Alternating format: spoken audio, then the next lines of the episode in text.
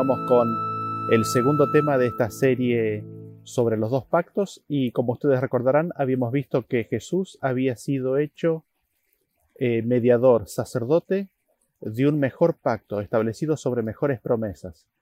Habíamos visto también que las promesas de los hombres son inconstantes, las promesas de los hombres son sí y no. Por el contrario, hemos visto que las promesas de Dios son siempre sí y amén en Cristo Jesús. Y seguramente te habrás preguntado o te habrás encontrado en tu vida con la situación en la cual te cansaste de prometerle a Dios. Y el Señor nos llama repetidas veces en las Escrituras a que dejemos de prometerle a Él, de que no le prometamos porque es un camino seguro al pecado. En cambio nos invita a qué? Nos invita a que escuchemos sus promesas, a que guardemos sus palabras, porque la palabra de Él es fiel y segura. Su palabra cumplirá lo que ha prometido. Su palabra hará, para, hará lo cual para lo cual Él la mandó. Así vemos que Cristo ha sido hecho mediador de un mejor pacto. Cristo ha sido hecho mediador de un pacto establecido sobre mejores promesas, sobre las promesas de Dios. Y vimos la experiencia del pueblo de Israel cuando salió de Egipto, cómo Dios les dio su pacto. Él les prometió que los iba a atraer hacia sí, que iba a hacer de ellos una nación de reyes y sacerdotes, que Él iba a hacer que ellos sean su pueblo y que ellos le conozcan como su Dios, que Él los iba a hacer entrar en la tierra prometida. Y por sobre todas las cosas Dios los apela, los llama a que escuchen su voz y guarden su pacto.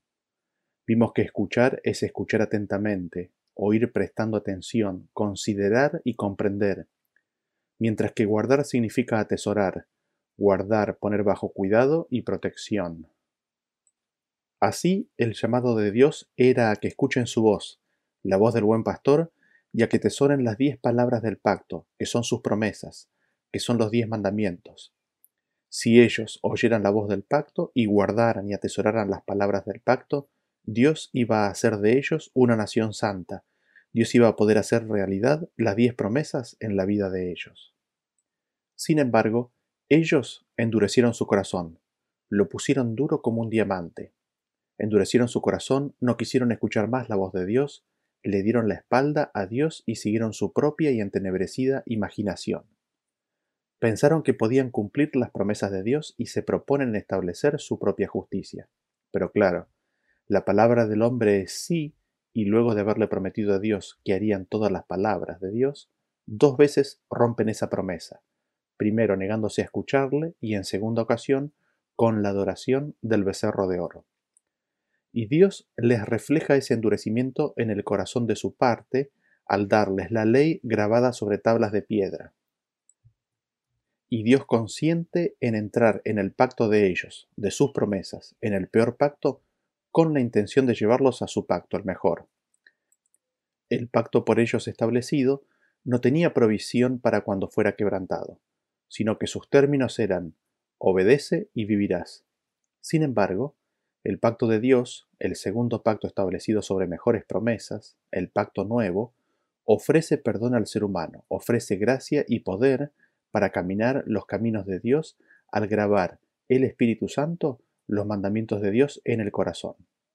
El versículo en Hebreos capítulo 8, versículo 8 nos dice, porque reprendiéndolos dice, He aquí vienen días, dice el Señor, en que estableceré con la casa de Israel y la casa de Judá un nuevo pacto, no como el pacto que hice con sus padres el día que los tomé de la mano para sacarlos de la tierra de Egipto, porque ellos no permanecieron en mi pacto y yo me desentendí de ellos, dice el Señor. Así, el pacto que se estableció cuando salieron de Egipto no fue un pacto mejor, sino un pacto peor. Al pie del monte Sinaí cuando le prometieron a Dios con pacto de sangre que iban a cumplir todas las palabras de Dios. Y el Señor condesciende en entrar en ese pacto con ellos en vista de poder llevarlos a su pacto, al pacto nuevo. Sin embargo, nos dicen las Escrituras que ellos vagaron en su corazón, no abrieron su corazón ni quisieron escuchar al Señor toda esa generación, y finalmente el Señor los deja librados a sus propios deseos, se desentiende de ellos y promete su pacto, un nuevo pacto que hará con la casa de Israel y con la casa de Judá en los días venideros. Y vimos cómo Dios se les aproximó cuando les extendió el pacto por medio de Moisés y les dijo así, cuando los quiso sacar de la tierra de Egipto. En Éxodo 6.3 dice, y aparecía Abraham, a Isaac y a Jacob como Dios omnipotente, mas en mi nombre Jehová no me di a conocer a ellos. También establecí mi pacto con ellos, de darles la tierra de Canaán, la tierra en que fueron forasteros y en la cual habitaron. También establecí mi pacto con ellos, dice Dios, antes de empezar a darles sus promesas al pueblo de Israel, justo antes de comenzar a darles su pacto. Vemos así que el pacto que Dios iba a pronunciar, ese mismo que estudiamos en la presentación anterior, ese pacto mejor basado en las promesas de Dios únicamente, también había sido hecho con Abraham, con Isaac y con Jacob. Y me gustaría en este video remontarme a la historia de Abraham para ver cómo Dios le dio su pacto a Abraham, en qué consistió ese pacto y ver cómo Abraham vivió la palabra de Dios y las promesas de Dios. Para eso, vamos al principio de la historia de Abraham para leer cuáles son las promesas y el pacto que Dios hace con él. Queremos ver y entender las promesas que Dios le hace, que son las mismas, es el mismo pacto, según recién leímos, al que le propuso Israel cuando salió de Egipto. Vamos entonces a Génesis capítulo 12 y leemos a partir del versículo 1. Dice, Pero Jehová había dicho a Abraham, Vete de tu tierra y de tu parentela, y de la casa de tu padre, a la tierra que te mostraré. Y haré de ti una nación grande, y te bendeciré, y engrandeceré tu nombre, y serás bendición. Bendeciré a los que te bendijeren, y a los que te maldijeren, maldeciré, y serán benditas en ti todas las familias de la tierra. Y se fue Abraham como Jehová le dijo, y Lot fue con él. Y era Abraham de siete, de edad de setenta y cinco años cuando salió de Arán. ¿Qué es lo que vemos aquí en la palabra de Dios a Abraham? Estas son las promesas de Dios. ¿Y en qué consistían estas promesas? En primer lugar, vete de tu tierra a la tierra que te mostraré. En segundo lugar dice, haré de ti una nación grande. En tercer lugar dice, te bendeciré y engrandeceré tu nombre. Y en cuarto lugar dice, serás bendición, bendeciré a los que te bendijeren y maldeciré a los que maldicen. En ti serán benditas todas las familias de la tierra. Esas son las promesas de Dios para con Abraham, simples promesas.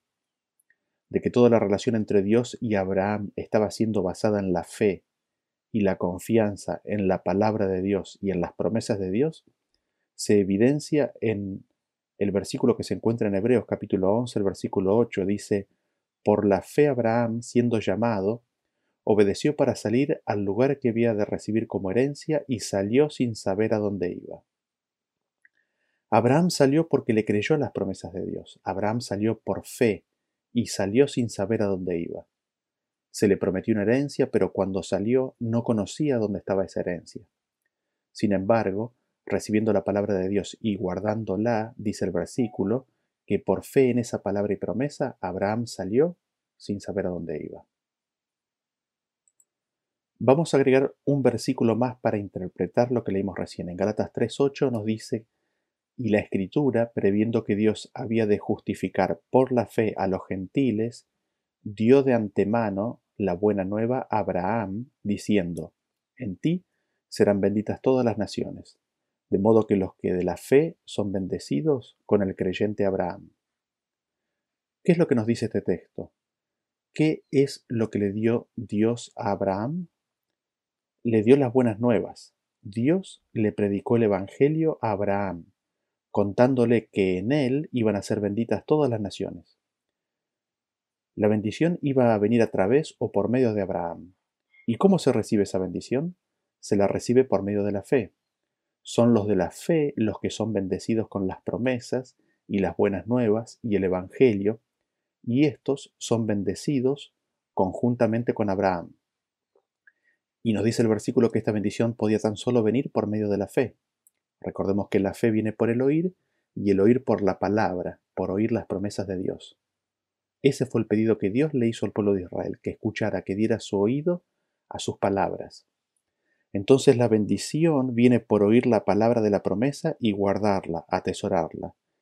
La bendición de las promesas de Dios hechas a Abraham viene por la fe, por el oír la palabra de Dios y guardarla. Y así es como son benditas las naciones en Abraham.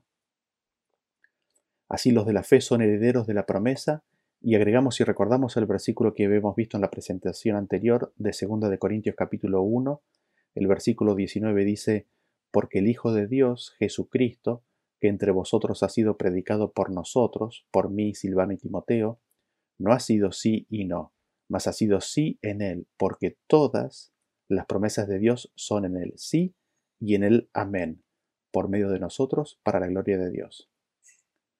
Todas las promesas de Dios son en Cristo Jesús, sí y amén. Todas las promesas de Dios nos llegan únicamente por medio de Jesús. Ninguna promesa de Dios ha sido jamás dada si no es por medio de Jesús. Y este punto es importante que lo fijemos bien en nuestra mente. Todas las cosas, todas las promesas de Dios nos vienen, nos llegan únicamente por medio de Jesús y en Jesús. A la luz de esto, el Evangelio de que todas las familias de la tierra iban a ser bendecidas en Abraham, ¿qué cumplimiento tendría? ¿Cómo sería este cumplimiento? Y recién habíamos leído un versículo, ¿no es cierto? El, de Gálatas, que nos explicaba cómo ese cumplimiento se daba por medio de la fe. Leamos ahora otro versículo en Hechos capítulo 3, el versículo 25 en adelante, y nos va a dar más precisión al respecto. Dice así, Vosotros sois los hijos de los profetas y del pacto que Dios hizo con nuestros padres, diciendo a Abraham, en tu simiente serán benditas todas las familias de la tierra. A vosotros, primeramente, Dios, habiendo levantado a su Hijo, lo envió para que os bendijese a fin de que cada uno se convierta de su maldad. Pedro aquí explica que la simiente en la cual todas las familias de la tierra iban a ser benditas es el Hijo de Dios. Esa simiente de Abraham es Jesús. Es en Jesús que la bendición de la promesa viene. Es Jesús el que nos bendice. Y esa bendición, ese pacto, esa promesa, consiste en que Dios no solamente resucitó a su Hijo, sino que ha enviado el Espíritu de su Hijo para que cada uno se convierta de su maldad. Allí está la promesa de la bendición. Allí, en ese envío de Jesús, en esa resurrección, en esa conversión de la maldad, está el pacto, la promesa y la bendición. Así, el cumplimiento del pacto y de la promesa es en Jesús y por medio de Jesús. Es Jesús el que nos bendice y así es como se cumple la promesa de en tu simiente, es decir, en Jesús, serán benditas todas las familias de la tierra. Y si nos ponemos a pensar, esto no es muy raro ni diferente de lo que el resto de las escrituras dicen. Si nosotros vamos a 1 Corintios capítulo 15, el versículo 27 dice que todas las cosas las sujetó debajo de sus pies. Todas las cosas quedaron sujetas a los pies de Cristo. El Padre todo lo que hizo y hace, nos dice este versículo, y específicamente lo relacionado con la gran, controversia de la lucha entre el bien y el mal, lo hace por medio de Cristo. Y leemos en Colosenses capítulo 1, versículo 19 que dice que agradó al Padre que en Él, es decir, en Jesús, habitase toda plenitud, y por medio de Él, de Jesús, reconciliara consigo todas las cosas, así las que están en la tierra como las que están en los cielos, haciendo la paz mediante la sangre de su cruz.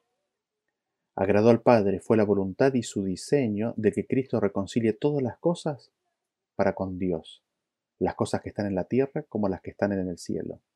Y noten que la paz fue hecha mediante la sangre de su cruz.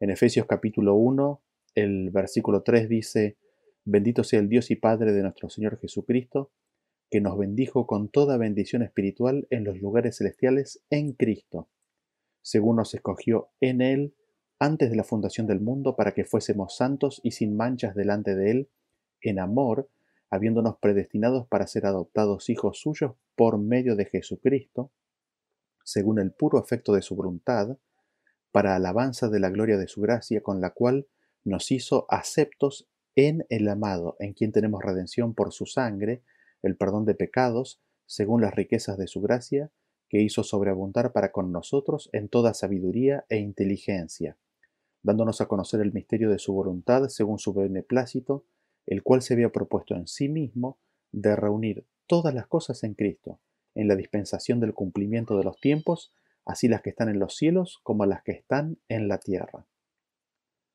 En este versículo tenemos una multitud de evidencias de que es solamente en Cristo como se realizan todas las promesas de Dios.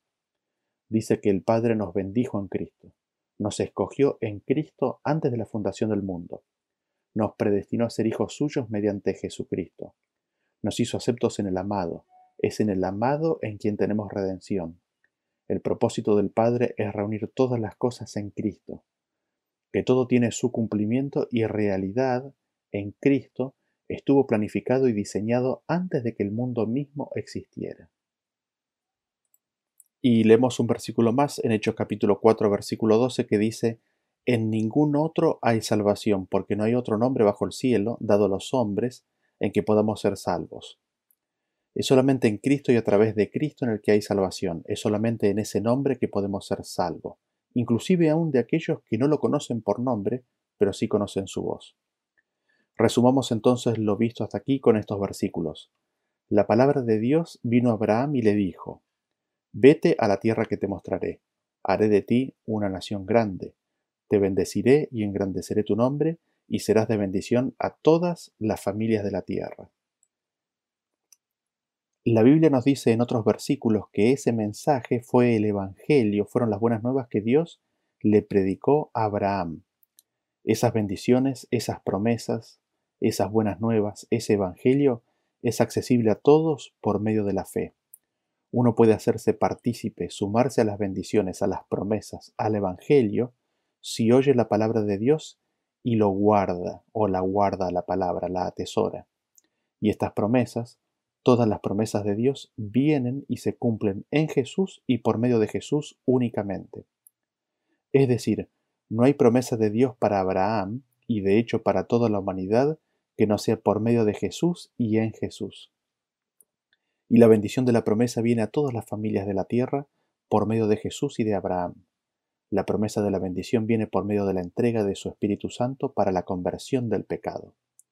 La promesa de la bendición viene por medio de su muerte en la cruz y resurrección.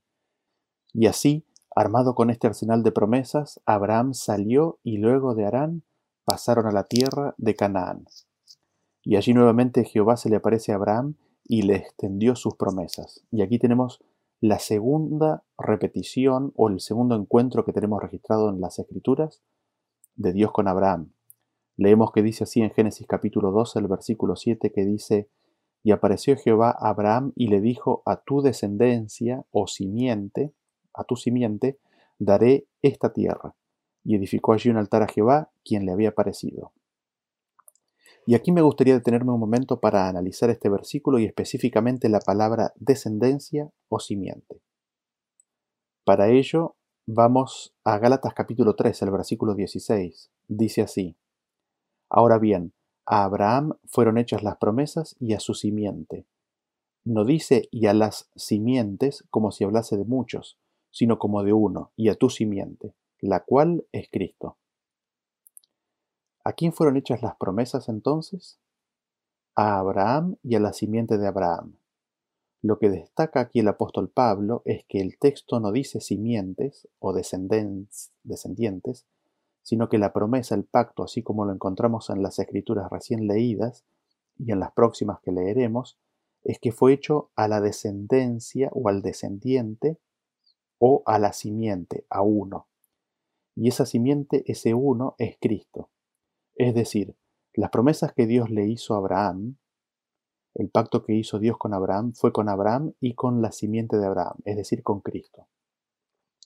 Repitamos nuevamente lo que dice este versículo. La simiente a quien fueron hechas las promesas es a Cristo. No hay muchas simientes, sino una.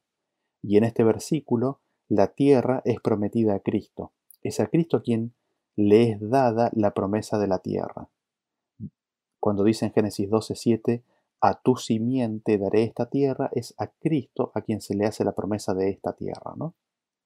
Cristo es el heredero. Y esto está en absoluta concordancia a todo lo que mencionamos anteriormente respecto de que todas las promesas de Dios son únicamente en Cristo y a través de Cristo. Así, vemos que la promesa de la tierra a Abraham fue dada a Cristo y es en Cristo cómo Abraham viene a ser participante de dicha promesa. Todas las promesas de Dios son en Cristo Jesús sí y amén. Todas las promesas de Dios nos llegan únicamente por medio de Jesús. Ninguna promesa de Dios ha sido jamás dada si no es por medio de Jesús. Y este punto es importante de que lo fijemos bien en nuestra mente. Todas las promesas, todas las cosas de Dios nos vienen en Jesús y por medio de Jesús. Y avancemos en la historia de Abraham y leemos que hubo hambre en la tierra y Abraham descendió a Egipto para morar allí. Y leemos en el capítulo 2, en el versículo 11, que aconteció que cuando estaba para entrar en Egipto, dijo a Sarai su mujer, He aquí ahora conozco que eres mujer de hermoso aspecto, y cuando te vean los egipcios dirán, Su mujer es, y me matarán a mí, y a ti te reservarán la vida. Ahora, pues, Di que eres mi hermana para que me vaya bien por causa tuya y viva mi alma por causa de ti. Y aquí es donde vemos cómo Abraham falla, porque Dios le había dado su palabra y su promesa. ¿Acaso Dios no habría de cuidar de cumplir sus palabras y sus promesas? Sin embargo, vemos cómo Abraham se olvida de lo que Dios le había prometido y lo vemos actuando de una manera muy baja, poniendo a Sara bajo un tremendo riesgo con tal de salvar su propio pellejo. Ahora, es fácil opinar desde afuera, sin embargo, hemos de reconocer que lo que tiene Abraham en cuanto a pecaminosidad es nuestro también. Vemos cómo Abraham empieza una obra humana para salvarse. Vemos a Abraham diseñar una obra, un trabajo, un plan para poder vivir. No sabemos si Abraham realmente pensó este tema con profundidad o no, pero si él pensaba que los egipcios, conociendo que Sara era su esposa iban a ser tentados de matarlo para tomarla, ¿cuánto más la iban a tomar si era tan solo su hermana? Y así finalmente sucedió. Aquí vemos cómo el testimonio que había sido dado a lo largo de la tierra de Canaán, al proclamar el nombre de Dios a sus vecinos en su culto y adoración y en los altares construidos, no llega a ser un testimonio que dé gloria a Dios en la tierra de Egipto. Sin embargo, este mismo hombre con estos mismos defectos fue el que Dios llevó y condujo al punto que se dijo de él que fue llamado amigo de Dios. Aquí encontramos consuelo y esperanza, cuando vemos lo que el poder de Dios puede obrar en el ser humano que deja que Dios obre. Vemos que Dios no llamó a Abraham porque fuera bueno, sino porque siendo impío Dios podía justificarlo. Y Abraham le creyó a Dios y lo bueno que apareció en su vida y también así en la nuestra, es tan solo aquello que el Señor hace por cada pecador que lo recibe. Leemos en la historia que el faraón, descubriendo finalmente el engaño de Abraham, lo expulsa de Egipto y el relato bíblico nos dice que subió hacia el Negev y de allí a Betel. Y allí, a donde antes había habitado, volvió. Y las posesiones de Abraham y de Lot habían aumentado a tal punto de que ya no podían los dos habitar en la misma tierra el ganado que ambos poseían no era soportado por la tierra sobre la cual estaban, y hay una disputa entre los pastores de Lot con los pastores de Abraham, con lo cual se les impone una separación. Y vean ustedes con atención el gesto de Abraham. En Génesis capítulo 3, el versículo 8 dice, Entonces Abraham dijo a Lot, No haya ahora altercado entre nosotros dos, entre mis pastores y los tuyos, porque somos hermanos. ¿No está toda la tierra delante de ti? Yo te ruego que te apartes de mí. Si fueres a la mano izquierda, yo iré a la derecha, y si tú a la derecha, yo iré a la izquierda. Ven ustedes a Abraham con qué paz le ofrece toda la tierra, y le pide que elija a dónde quiere ir, que él tomará la otra dirección. Y aquí aprendemos otra lección. La generosidad de Abraham consistía en que él conocía a su Dios y el carácter de las promesas que le habían sido hechas. Aunque Lot eligiera la mejor parte del país, eso en nada cambiaba la herencia de Abraham, porque Abraham, teniendo a Cristo, tenía todo. Y vemos así que para resolver toda controversia no hay nada más efectivo que la presencia de Cristo. Vemos en el ejemplo tomado por Abraham la verdadera caballerosidad cristiana. Abraham, siendo el tío de Lot, siendo el más adulto, podría haberse erigido en su propia dignidad y haber reclamado por sus propios derechos. Sin embargo, Abraham manifestó el verdadero espíritu de Cristo al manifestar que el ágape no busca lo propio. Ahora, lo interesante de todo esto es que este intercambio entre Lot y Abraham no le pasó desapercibido al Señor, porque leemos que después de ese intercambio el Señor se le aparece a Abraham. Eh, leemos en Génesis 13 el versículo 14, y Jehová dijo a Abraham después que Lot se apartó de él, Alza ahora tus ojos y mira desde el lugar donde estás hacia el norte, y al sur, y al oriente y al occidente, porque toda la tierra que ves la daré a ti y a tu descendencia, a tu simiente, para siempre. Y haré tu descendencia, tu simiente, como el polvo de la tierra, que si alguno puede contar el polvo de la tierra, también tu descendencia será contada. Levántate, ve por la tierra a lo largo de ella y a su ancho, porque a ti te la daré. Aquí vemos ahora una expansión de la promesa hecha a Abraham, porque el Señor lo invita a mirar al norte y al sur, al oriente y al poniente, y a, todo y a toda la tierra, que recorriera toda la tierra y todo lo que viera se le iba a dar a Abraham y a la simiente de Abraham, es decir, a Cristo para siempre.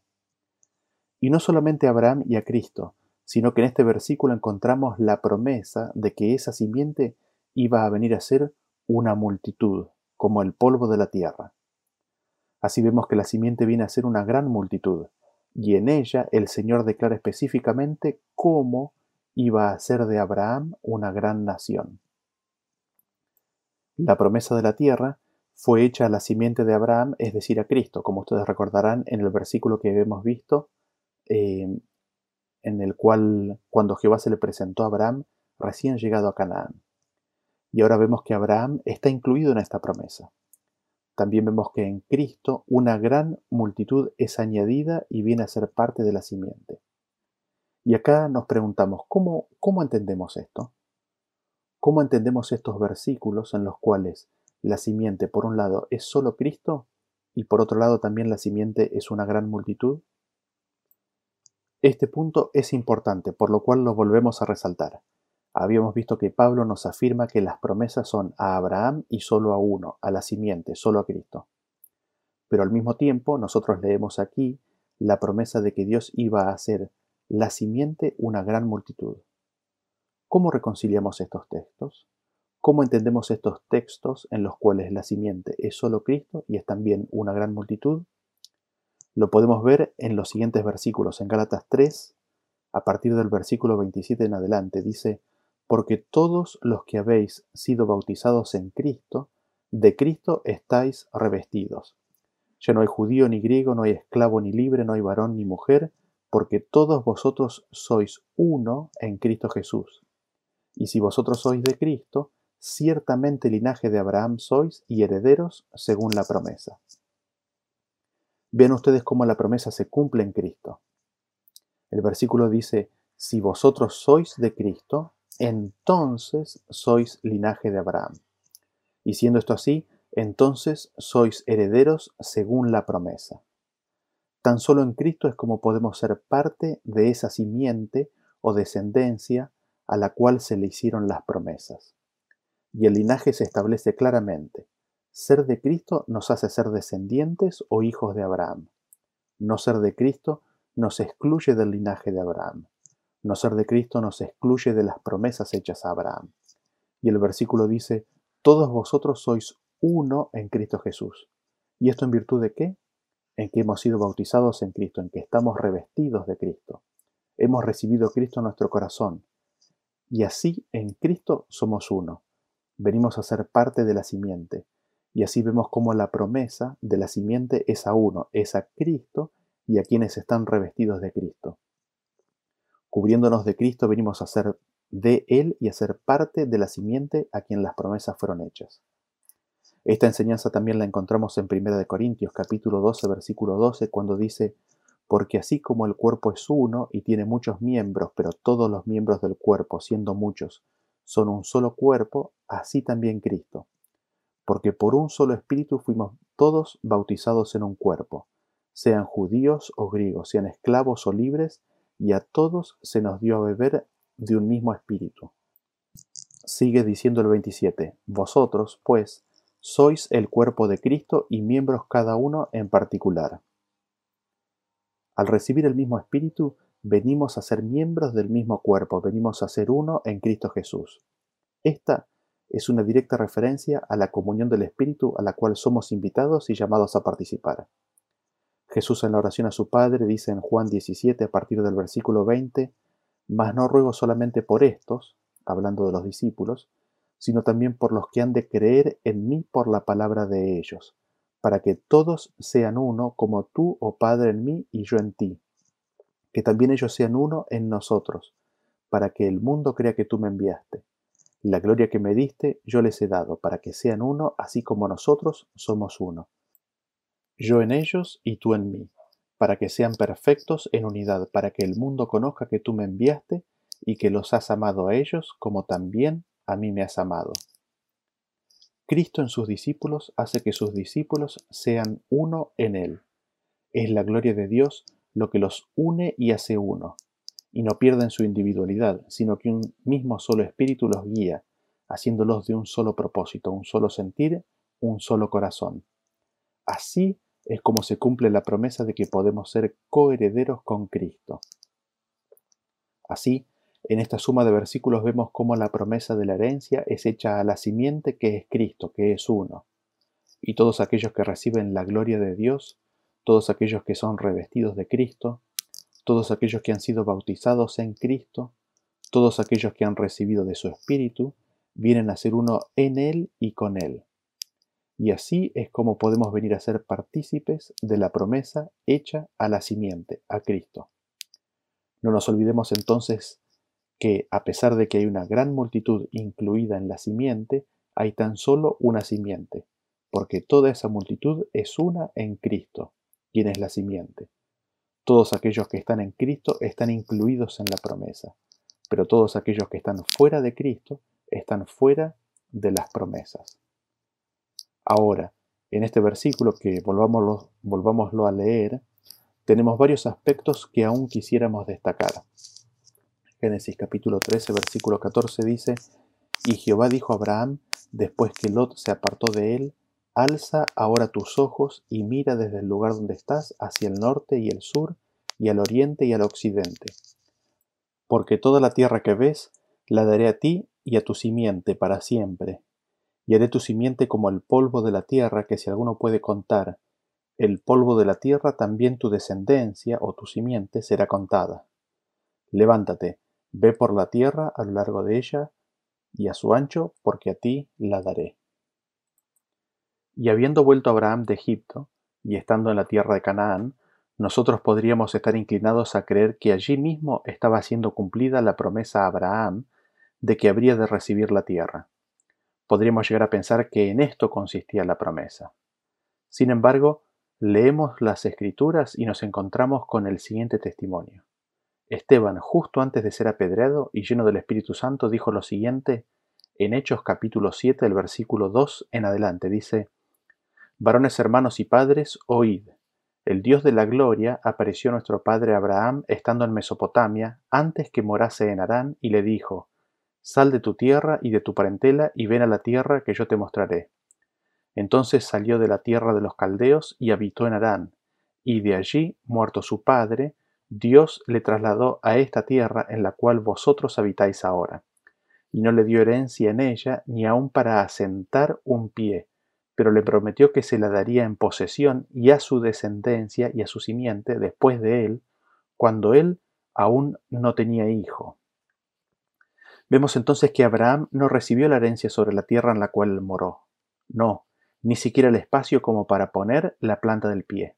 Nada moró sobre esta tierra como un peregrino, y la promesa fue de que la posesión de la tierra sería dada después de él, y sería dada a la simiente y a él, en forma simultánea, porque el texto dice que le prometió que se la daría en posesión a él y a su simiente después de él. Esto en concordancia con lo que leímos recién en Génesis 13, donde también nos da la misma aseveración, si prestamos atención, diciendo, porque toda la tierra que ves le daré a ti y a tu simiente. La entrega de la promesa y de la herencia iba a ser una entrega que se iba a dar en forma conjunta a la simiente y a Abraham. Es decir, Abraham no iba a recibir la promesa de la herencia antes que Cristo. Sin embargo, cuando Cristo la recibiera, Abraham también la recibiría. Por eso se dice que Abraham no recibió nada de esa promesa. Y uno podría preguntarse, ¿en qué consistió esa promesa de la herencia entonces? Vean cómo lo dice el mismo Pablo en Romanos capítulo 4, el versículo 13, dice, porque no por la ley fue dada a Abraham o a su simiente, a su descendencia, la promesa de que sería heredero del mundo, sino por la justicia de la fe. Acá vemos que la promesa de la herencia y posesión a Abraham y a su simiente es la promesa del mundo entero. Y vean cómo todo esto, es decir, que la promesa es la promesa del mundo entero, del mundo venidero, del mundo restaurado, de la tierra nueva, lo vemos confirmado en el siguiente versículo, hablando de Abraham, hablando de Isaac, de Jacob y todos los que le siguieron a Abraham. En Hebreos 11:13 dice, conforme a la fe murieron todos estos sin haber recibido lo prometido, sino mirándolo de lejos y creyéndolo, y saludándolo y confesando que eran extranjeros y peregrinos sobre la tierra. Porque los que esto dicen claramente dan a entender que buscan una patria, pues si hubiesen estado pensando en aquella de donde salieron, ciertamente tenían tiempo de volver, pero anhelaban una mejor, esto es, celestial, por lo cual Dios no se avergüenza de llamarse Dios de ellos, porque les ha preparado una ciudad. Y seguimos leyendo en el versículo 39, y todos estos, aunque alcanzaron buen testimonio mediante la fe, no recibieron lo prometido, proveyendo Dios alguna cosa mejor para nosotros, para que no fuesen ellos perfeccionados aparte de nosotros. Tremendo, ¿no? Ninguno recibió la promesa de la herencia de la tierra nueva, ninguno de ellos. La promesa de Dios fue siempre la herencia de una tierra renovada, de una patria donde ya no reina el pecado. Y todo esto fue para que la recepción de la herencia perfeccionada fuera en forma conjunta a todos los que son de Cristo, para que ninguno la recibiera aparte de los demás. Hermoso como, como lo describe Pablo.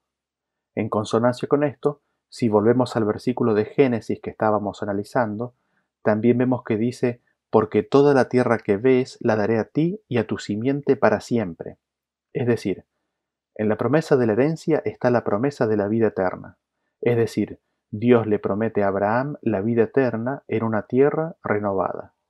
Y en ese capítulo de Hebreos, Abraham se lo presenta como otro heredero. Abraham es un heredero que recibe la promesa por medio de Cristo. Y vemos así que la herencia prometida podía ser recibida tan solo por medio de Jesús y en la resurrección. Así, el Evangelio de las buenas nuevas de la salvación, la restauración del hogar edénico, la erradicación del mal y la vida eterna le fueron predicadas a Abraham. Y hagamos un breve resumen entonces de lo que hemos visto hasta ahora. A Abraham Dios le hace un llamado, le dice, vete de la tierra, salí de la zona de influencia de Babilonia, salite de ahí y anda a una tierra que te mostraré. Y voy a hacer de ti una gran nación, porque de ti saldrá la simiente prometida, Cristo, y a esa simiente, a Cristo, le daré esta tierra, todo lo que ves, la tierra entera, se la daré renovada, y a todos los que acepten a tu simiente, a todos los que acepten a Cristo y que sean revestidos de Cristo, vendrán a ser uno con Él, y tanto a Él como a ti y a la gran multitud que acepte a Cristo les daré la vida eterna y una nueva tierra en la cual morarán para siempre. Eso fue lo que Dios le prometió a Abraham. Dios le predicó el Evangelio a Abraham centrado en Cristo. Y como Jesús mismo dijo en Juan 8:56, Abraham vuestro padre se gozó de que había de ver mi día, y lo vio y se gozó. Y seguimos y vamos al siguiente encuentro de Abraham con, con Jehová, y seguimos en la historia vemos que Lot acercó sus tiendas hacia Sodoma, y pasó el tiempo y sucedió que hubo una alianza de cinco reyes contra cuatro reyes. Y en esa guerra Lot, con todo lo que tenía, como también los habitantes de Sodoma, con todas sus cosas, fueron tomados como cautivos y prisioneros.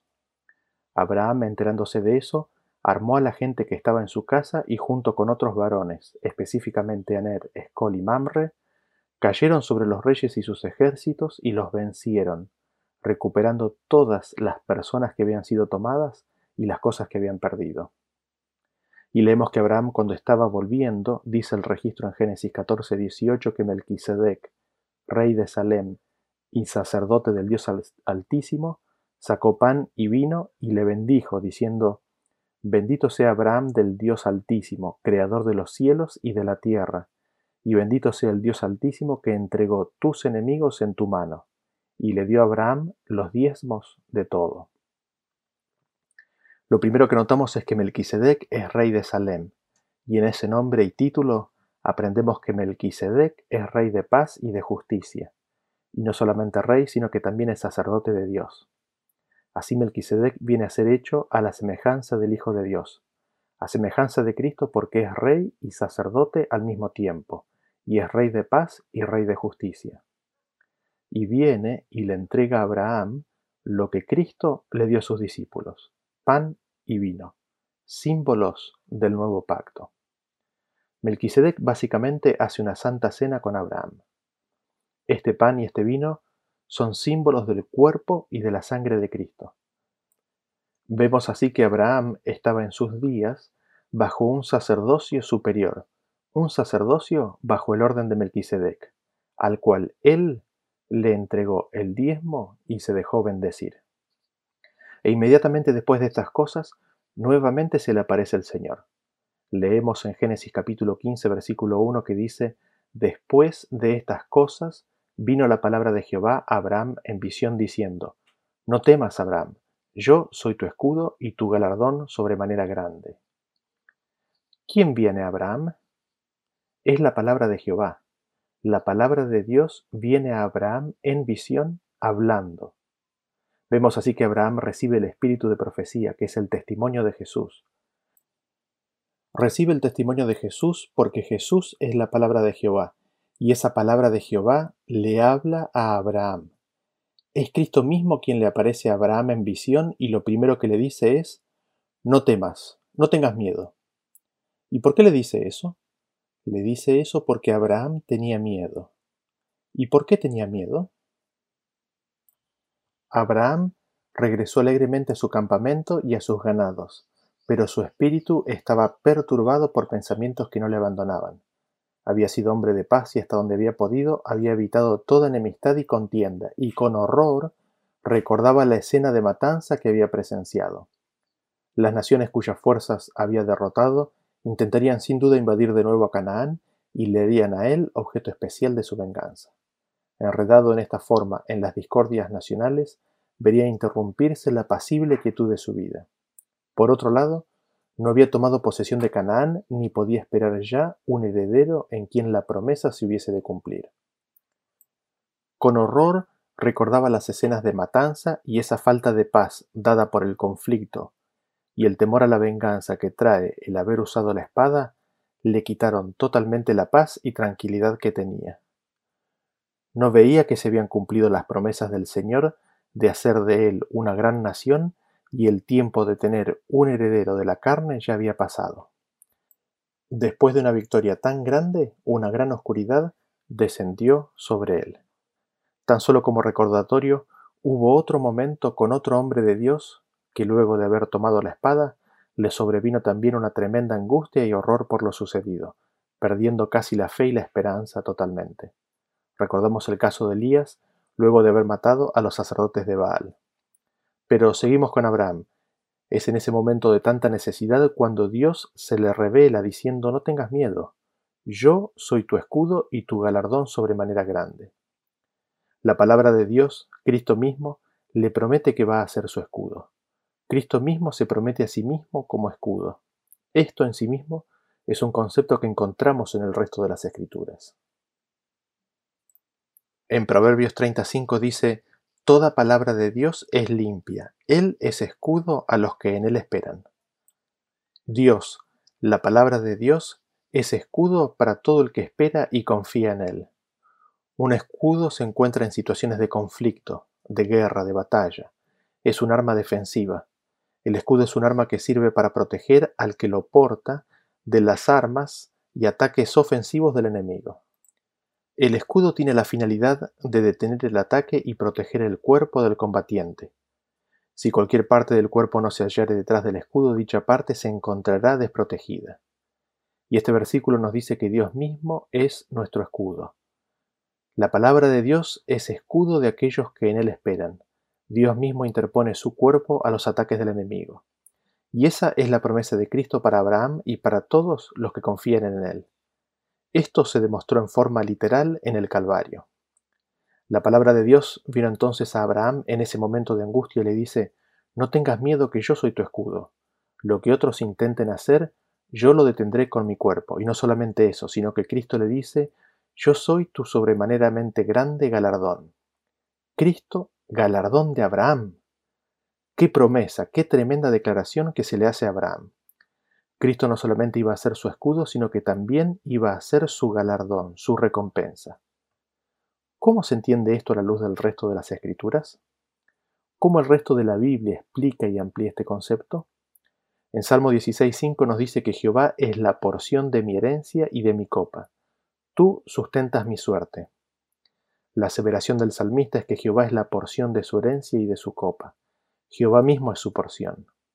Vemos el mismo concepto en Salmo 142.5 que dice, Clamé a ti, oh Jehová, dije, Tú eres mi esperanza y mi porción en la tierra de los vivientes. Dios es nuestra esperanza y porción. ¿Y en qué sentido lo es? En Romanos 8:16 nos dice que el Espíritu mismo da testimonio a nuestro espíritu de que somos hijos de Dios, y si hijos, también herederos, herederos de Dios y coherederos con Cristo. Somos herederos de Dios porque somos sus hijos y venimos a ser sus hijos porque hemos nacido a una nueva vida por el Espíritu siendo aceptos en el amado como coherederos. Por medio de su Espíritu venimos a ser participantes de la naturaleza divina, recibimos su vida, su carácter. Así, ahora, no hay lamentación por el origen humano que podríamos haber recibido. A partir del nuevo nacimiento, somos hechos criaturas nuevas e hijos del Altísimo. Dentro de esto, notamos la temporalidad de las promesas. ¿En qué sentido? ¿Cómo hemos de pensar y considerar la promesa de Cristo de que es nuestro galardón? Hemos visto que Dios le promete a Abraham de que le dará la tierra prometida. La promesa de la tierra es una promesa a futuro. Sin embargo, el no tengas miedo, yo soy tu escudo y yo soy tu galardón es presente. Es hoy cuando Dios habla con Abraham. Es en ese instante en que Cristo es el galardón de Abraham. Es hoy cuando Cristo está a la puerta de nuestro corazón y llama. Y esto tiene relevancia en cuanto a la temporalidad de las promesas. La promesa del Espíritu, la promesa de que Cristo mismo es nuestro galardón por su Espíritu, es en ese momento mismo, es hoy. Por eso dicen Hebreos, si hoy oís su voz. Esto nos lleva a la conclusión de que la herencia del carácter es primero. Primero se reciben las arras o la garantía de la herencia, que es el Espíritu Santo. Al recibir el Espíritu Santo, graba en el corazón la ley de Dios y se manifiestan los frutos del Espíritu. Así, la herencia del carácter es primero, se recibe primero. La tierra viene después, en un segundo orden. Primero se recibe el carácter, por eso dice, yo soy tu galardón. Luego, la posesión de la tierra en segundo lugar.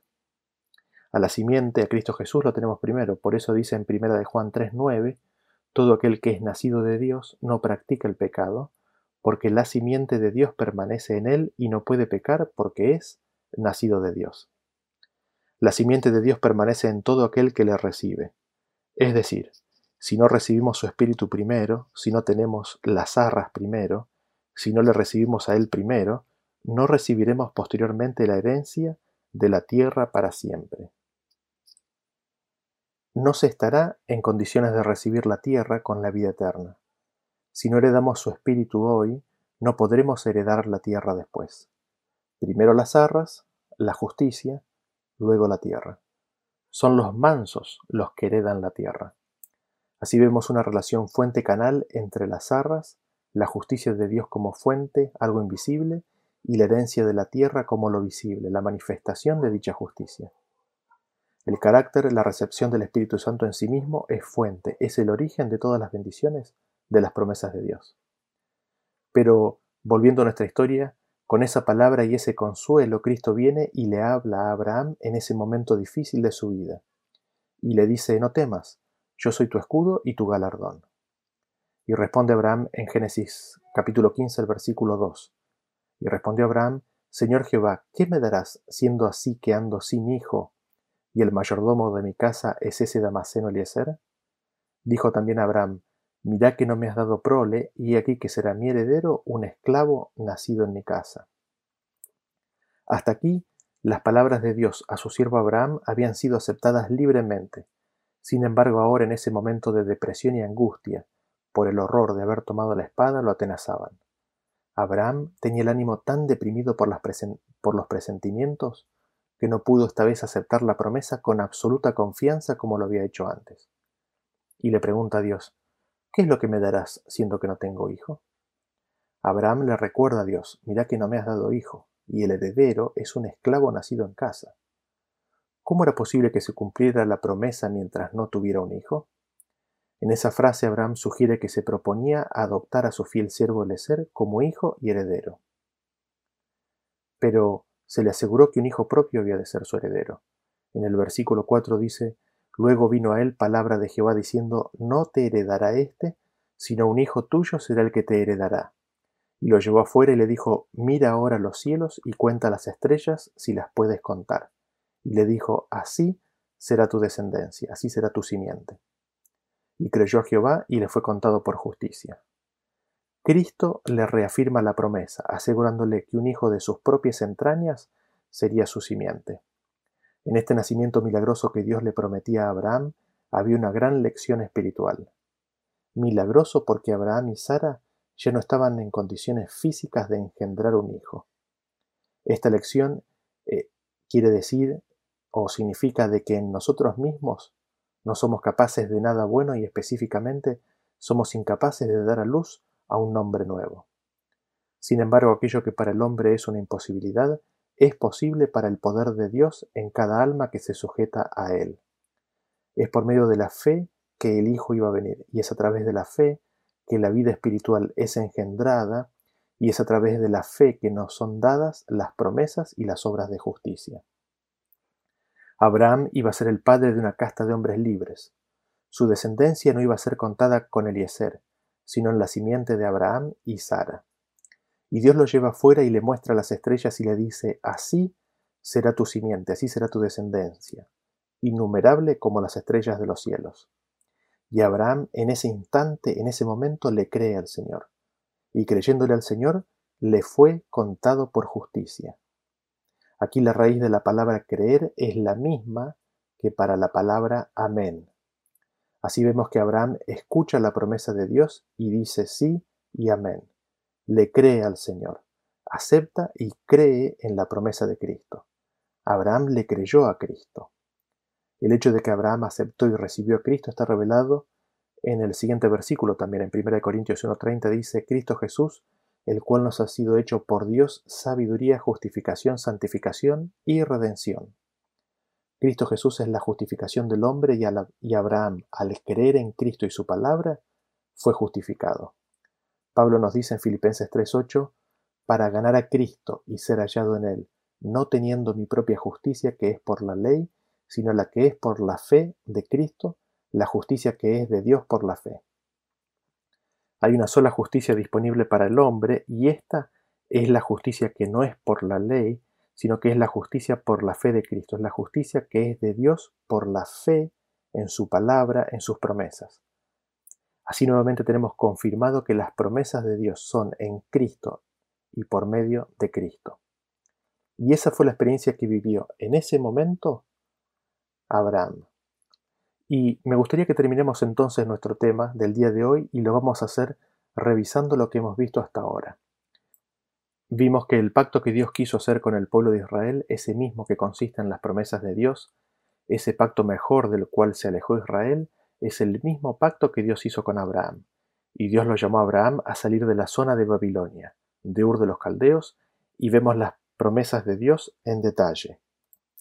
Específicamente, Dios le dice, Ve a la tierra que te mostraré. Haré de ti una nación grande y engrandeceré tu nombre. Te bendeciré y las familias de la tierra serán benditas en ti.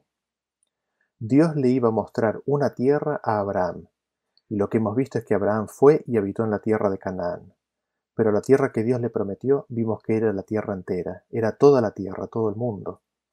Vimos que dicha promesa incluía la posesión de la tierra para siempre, es decir, cuando Dios le diera la tierra sería dada para siempre. La promesa de la tierra fue dada a la simiente y a Abraham para siempre. Y aquí entramos en el detalle de que Abraham sería hecho una nación grande. La simiente, nos dice Pedro y Pablo, es Cristo. Cristo Jesús es la simiente prometida. Y todas las promesas de Dios se reciben en Cristo y por Cristo Jesús. Vimos también que Dios dice que iba a multiplicar dicha simiente como la arena del mar. Es decir, esa simiente iba a ser una gran multitud. ¿Y cómo entendemos esta aparente contradicción de que la simiente es uno, Cristo, y de que iba a ser una gran multitud? Encontramos la respuesta en las Escrituras. Todos los que son de Cristo, todos los que han sido bautizados en Él, todos los que, han, todos los que lo han aceptado a Cristo, todos los que han abierto la puerta de su corazón a su voz, son de Él, son de Cristo. Todos ellos son uno en Cristo, y la promesa de Cristo mismo es que sus discípulos sean uno con Él. El Espíritu de Cristo iba a traer unidad a las filas, iban a ser un solo cuerpo, del cual Cristo es la cabeza. Así es como Abraham iba a ser una gran nación. Así es como se cumple la promesa. Todos aquellos que aceptaran a Cristo han de ser contados como herederos de las promesas hechas a Abraham y a Cristo. Y así en Cristo, que por Abraham iba a venir, todas las naciones y todas las familias de la tierra iban a ser bendecidas. Es decir, al estar en Cristo, al permanecer en Cristo, vienen a ser parte de la simiente. Cristo les da la justicia que es de Dios, su carácter, por medio del Espíritu Santo, y así en la recepción de la justicia de Dios vienen a ser coherederos con Cristo e hijos de Dios. Habiendo recibido, habiendo aceptado la voz del amante pastor en sus vidas y viniendo a ser uno con él, reciben entonces con Cristo la herencia prometida, la posesión de la tierra nueva para siempre, la cual consiguientemente incluye entonces la vida eterna. Porque Abraham y todos sus descendientes esperaban esa patria y no recibieron esa promesa, de la tierra nueva y vida eterna, para que ellos no sean perfeccionados en la recepción de esa promesa sin nosotros. Y esa promesa se la iba a dar a Abraham y a la simiente, en forma conjunta, es decir, la simiente, es decir, Cristo y los que son de Cristo, la iban a recibir conjuntamente con Abraham. Así, Abraham recibió el Evangelio, la promesa de que Dios iba a enviar al mundo al Mesías, desde su familia, de que en Cristo el mundo entero iba a ser bendecido y que una gran multitud iba a aceptar a Cristo. Y Abraham mismo recordado, en un momento de gran duda, temor y debilidad, que Cristo mismo es su escudo, es su herencia, es el galardón de Abraham. Y esa promesa, esas promesas hechas a Abraham, son también para nosotros como lo fue para él. Que Dios los bendiga y continuaremos con la historia, con la vida de Abraham en el próximo tema. Hasta la próxima.